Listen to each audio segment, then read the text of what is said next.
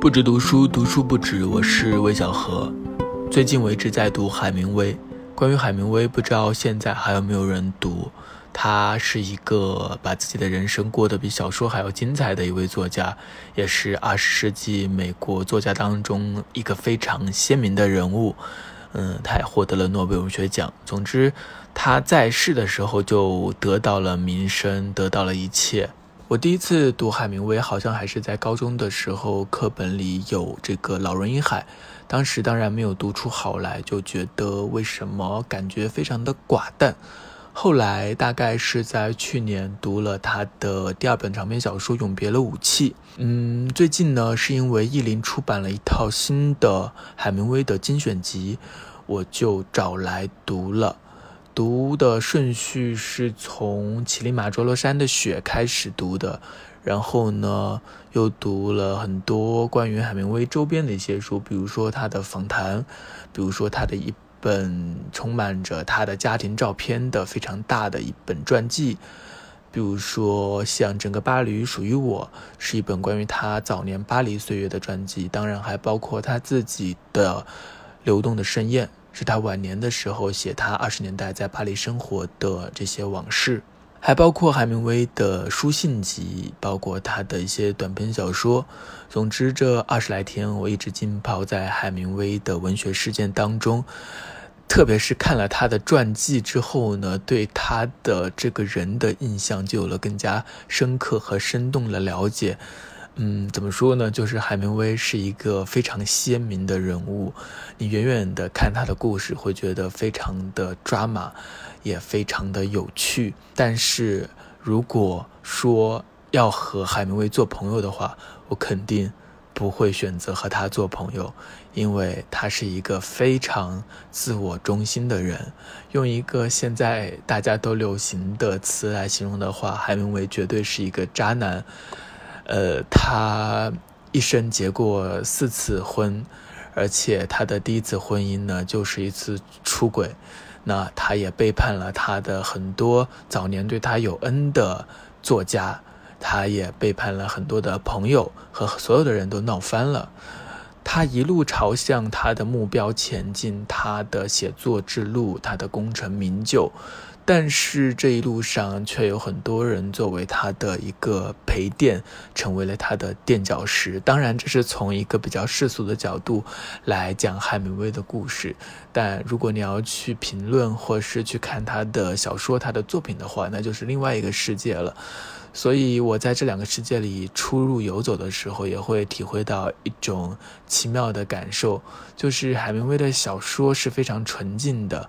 呃，但是他的生活却是非常嘈杂的。那么今天呢，我们要来谈的是海明威的第一本长篇小说《太阳照常升起》。这本小说的出版可能是海明威一生的一个分水岭。在这一本小说出版之前，海明威是一个穷小子，是一个一文不名的一个写作者。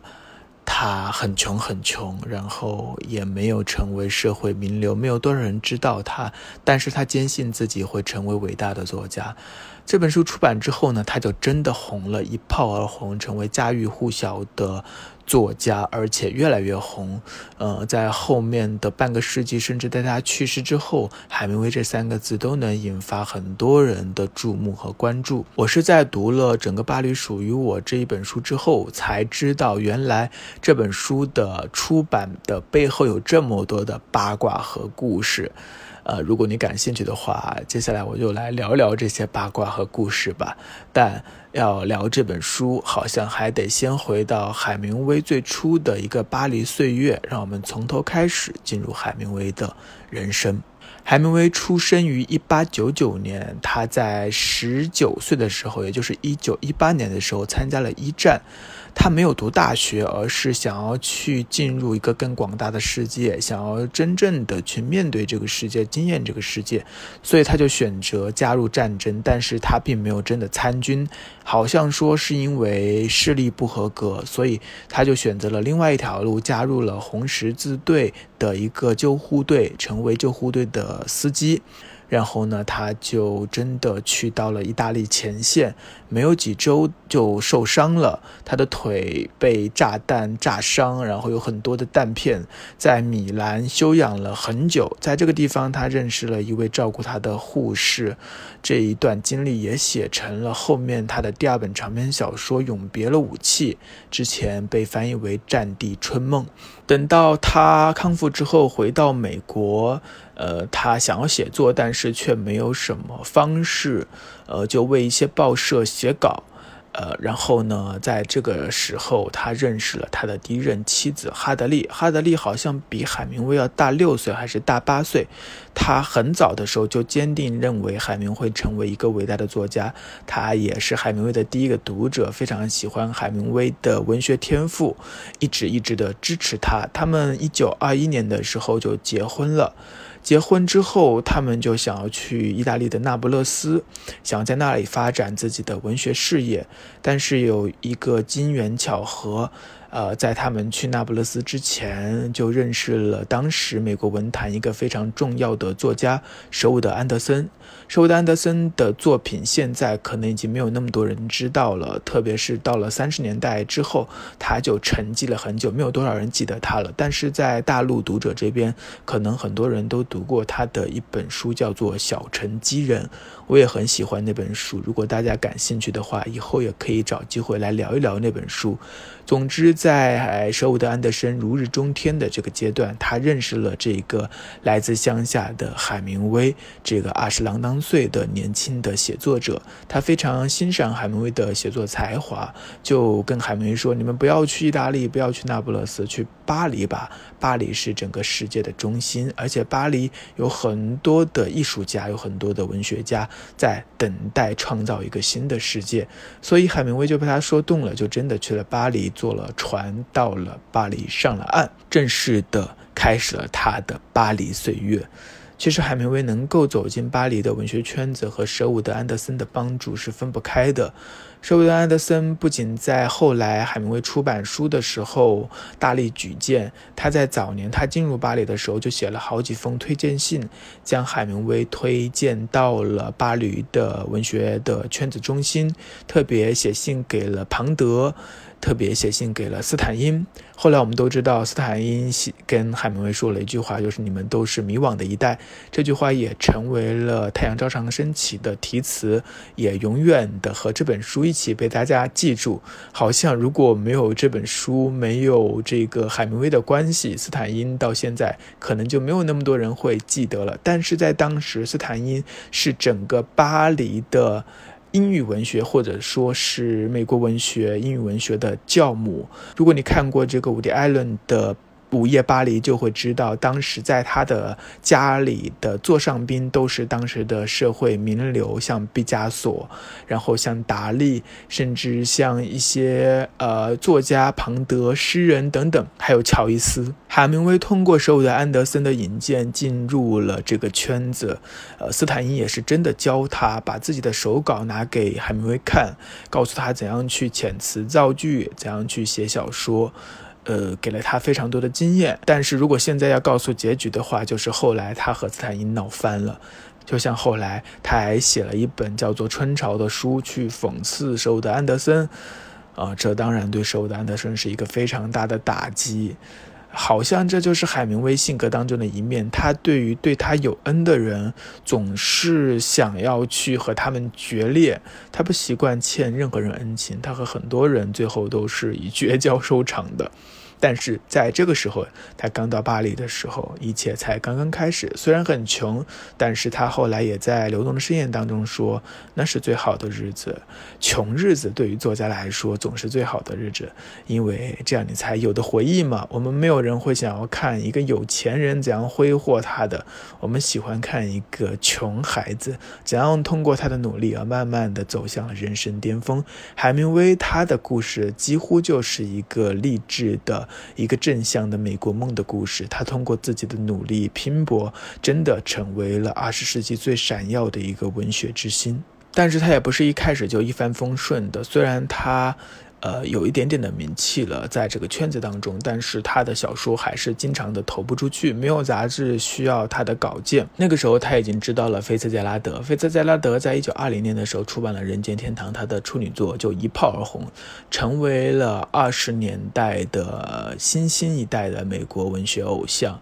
所以他其实是非常嫉妒菲茨杰拉德的。一九二四年，他认识了菲茨杰拉德。一九二五年的时候，菲茨杰拉德出版了《了不起的盖茨》。比更加功成名就，但是在这个时候，海明威也只出版了两本小书，一本叫做《三个故事和十首诗》，一本叫做《在我们的时代》。这两本书都是在巴黎的独立出版社出版的，有一本出版印刷了三百册，有一本印刷了一百七十册。呃，这还只是它的印刷的总量，还不知道到底卖掉了多少。所以，虽然说到了一九二五年的时候，海明威已经有了一点点的声望，但是和只比他大三岁的菲茨杰拉德来说，简直是一个在天上，一个在地上。所以他非常着急，并且他也肯定自己的文学才华，他也看不上很多人，他想要打败的都是文学史上的像马克吐温啊、像契诃夫啊等等等等，他根本就没有把当代的作家放在眼里。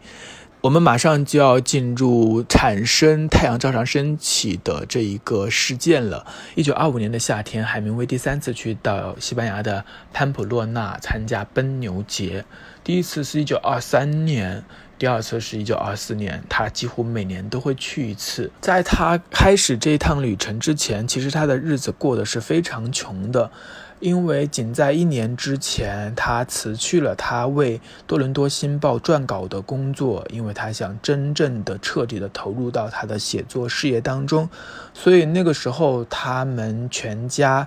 差距在一九二三年的时候，他们的第一个儿子，啊，出生了，也就是后来他在《流动盛宴》当中提到的邦比。嗯，那时候他们一家人过得多苦啊！整个家庭没有了收入，所有的收入来源都来自于哈德利的那个信托基金，那个是哈德利的外祖父一个银行家给他投的，每年大概有三千到五千的美元的收入，但对于他们来说还是非常的捉襟见肘的。海明威后来说，那个时候他甚至会去偷袭卢森堡公园里的鸽子，如果逮住了就拿回去炖了。他们穷得连奶粉都买不起，他总是一天都不吃饭，就坐在咖啡馆里写稿，然后去附近的公共浴室洗澡，向每一个人借钱。他还向他的理发师借钱。可想而知，他那个时候的生活的状态是非常窘迫的。但是即使是这样，他还是在夏天去了这个奔牛节。这次奔牛节呢，依然有一群人和他一起。其中，首先就是一位非常貌美的杜福特怀斯登夫人。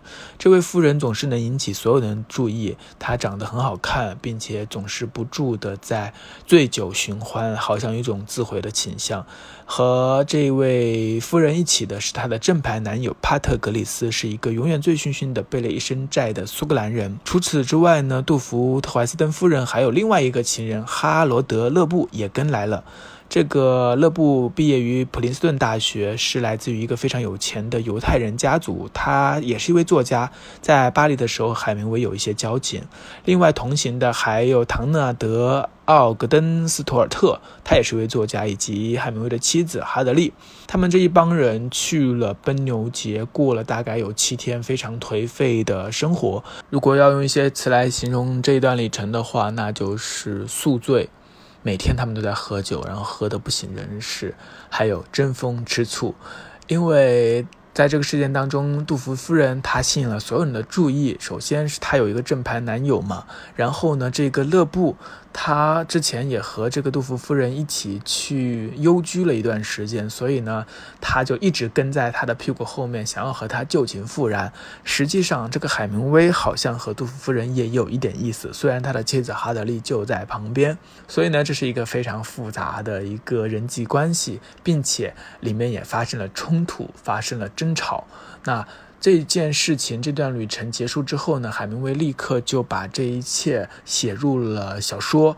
仅仅六周，海明威就将这一个旅程写成了初稿。在那份稿子当中呢，所有的人物都是他们本来的名字。后来他一次一次的修改，他们才陆续变成了布雷特·阿什利夫人，变成了麦克·坎贝尔，变成了罗伯特·科恩。这本《太阳照常升起》可以说复刻了真实发生在1925年夏天的那趟旅程，那一趟充满了饮酒寻欢、宿醉和争风吃醋的旅程。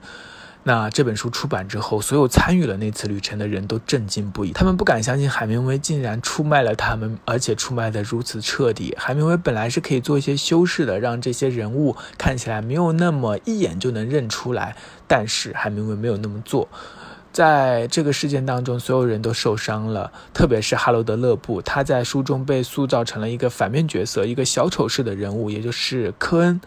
或许正是因为这本小说的故事和事实太接近了，所以也参加了那趟旅程的斯托尔特就坚持认为说，太阳照常升起不过是一篇忠实于事实的报道罢了。海明威果然是一个记者，他是这么说的。但是事情真的是这样吗？这场充满了宿醉、偷情、背叛的旅程，那为什么会成为美国文学甚至现代文学当中的经典之作呢？海明威难道真的只是一个记者而已吗？在《太阳照常升起》的豆瓣页面，有不少读者给出了差评，理由大致有两种：一种是读不进去，第二种是无法理解。读不进去，指的就是小说当中充满了毫无重点的描述和对话，整个小说就像一个长长的流水账，让人感到不耐烦。无法理解，指的就是小说通篇都是喝醉酒的醉话，不知道这些人到底要干什么。女主人公布雷特的爱情观也让很多人感到不解，因为如果你读过这本小说的话，就大概知道，其实也没有多少情节，除了那一趟旅程之外，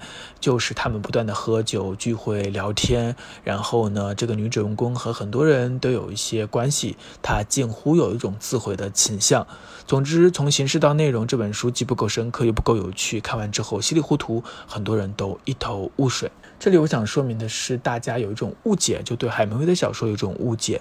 比如说，海明威的小说用词非常的简单，特别是英文，简单到了初中生的水平，所以很多人都觉得读海明威的小说是没有任何难度的。另外，海明威的小说也不像现代主义的其他作家，像这个沃尔夫啊、乔伊斯啊，他们会设置很多的障碍，让读者没有那么容易进入文本。海明威的小说读起来、看起来是非常好读的，但是不要忘了，海明威也是现代主义文学当中的一部分。所以，当沃尔夫、乔伊斯通过意识流手法来表达人物的潜意识层面的时候，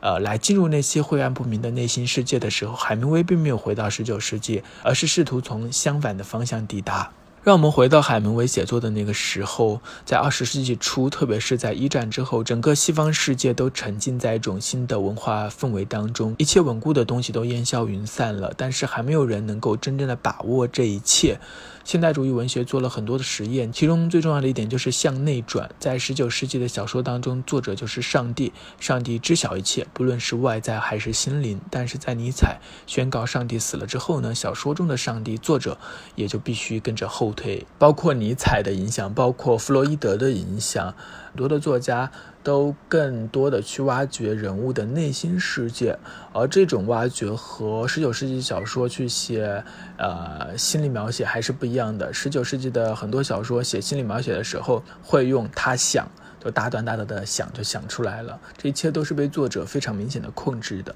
但是到了二十世纪初，这些现代主义小说家，他们想要更真实的去呈现一个人物的潜意识，去捕捉那些稍纵即逝的我们每个人的真实的思维状态。所以呢，他们就发明了意识流啊，发明了等等一些新的形式。那海明威他也看到了人的内心深处的涌动，但是他选择将他们通通的封存于水面之下。和十九世纪的小说相比，海明威对此是极为自觉的。可以说，他不相信语言真的能够表达人物的内心世界。或者说，真正的意识世界是复杂、晦涩、难以言明的。即使意识流模仿了人类的思维，但它也只是模仿而已。海明威同样看到了人的深渊，但是他也看到了语言的无效。他安排他的人物总是滔滔不绝地说话，但所说的都是没有营养的废话，都是没有重点的闲聊。这也符合我们的生活经验，因为我们大部分的时间也都是在说废话。但是在这些废话当中，总有一些蛛丝马迹可以窥探到人物的内心状态。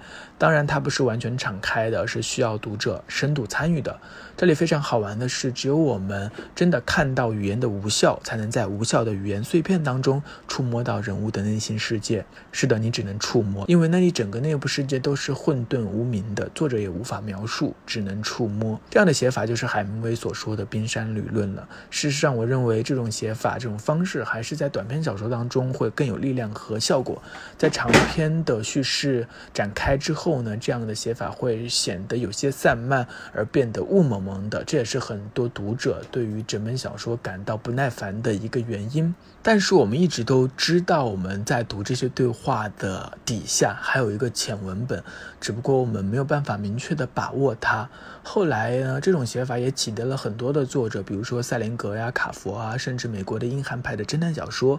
呃，所谓的硬汉呢，就是两个字：不说。不管遇到什么事都扛下来，保持沉默，不喊痛也不流泪。这种男性气概的美学，在侦探小说当中发展出了一种迷人的人物形象。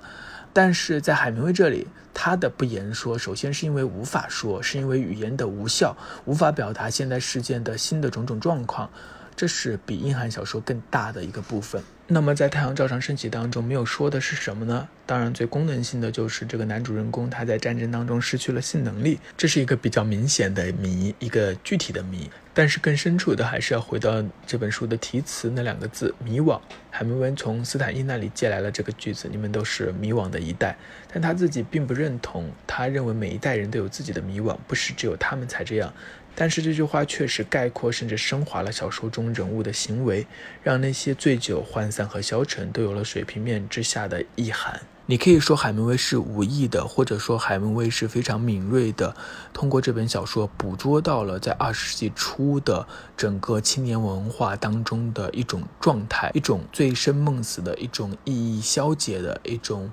呃，不管未来的，不管大的宏大意义的这样的一种生活状态和生活方式，后来我们都知道，在六十年代的时候，垮掉的一代呀，或者是迁徙一代呀，都有着相似的指涉。但是海明威。的这一本书，这本《太阳照常升起》所代表的这一代年轻人的迷惘，这样迷惘的一代呢，却仍然在一百年后的今天，我们来读，还是会觉得它非常的鲜活，这么的有生命力。这里面除了海明威的贡献，我想可能也是因为那个时候，呃，不完全是颓丧的，还有一种残存的浪漫在那个时代里。总而言之，《太阳照常升起》是一本热闹的书，你会看到很多的争吵，很多的话语。同时呢，它也是一本忧愁的书。当你翻开、翻完了这本书之后，你会感受到那些没有被说出来的话，但是他们顿顿的，还是使你感受到了一种闷闷的力量。事实上，海明威一直是一个矛盾体。他一方面是一个硬汉，并且不遗余力地去宣扬这一形象，但同时他又是脆弱的、敏感的，所以他才那么好斗。或许正是这样的结合，才形成了独一无二的海明威。那么，关于太阳照常升起，我们就聊到这里了。如果大家对海明威感兴趣的话，也许我们还可以聊一下他的整个人生，啊，他为什么会自杀？然后他的写作到底值不值得一个诺贝尔文学奖，或者他和菲茨杰拉德的关系，或者他的四次婚姻，呃，或者他的男子气概等等等等，海明威有太多太多可以延伸的东西了，因为他自己活得非常的精彩。那废话不多说了，我们这期节目就到这里结束了，下期再见，拜拜。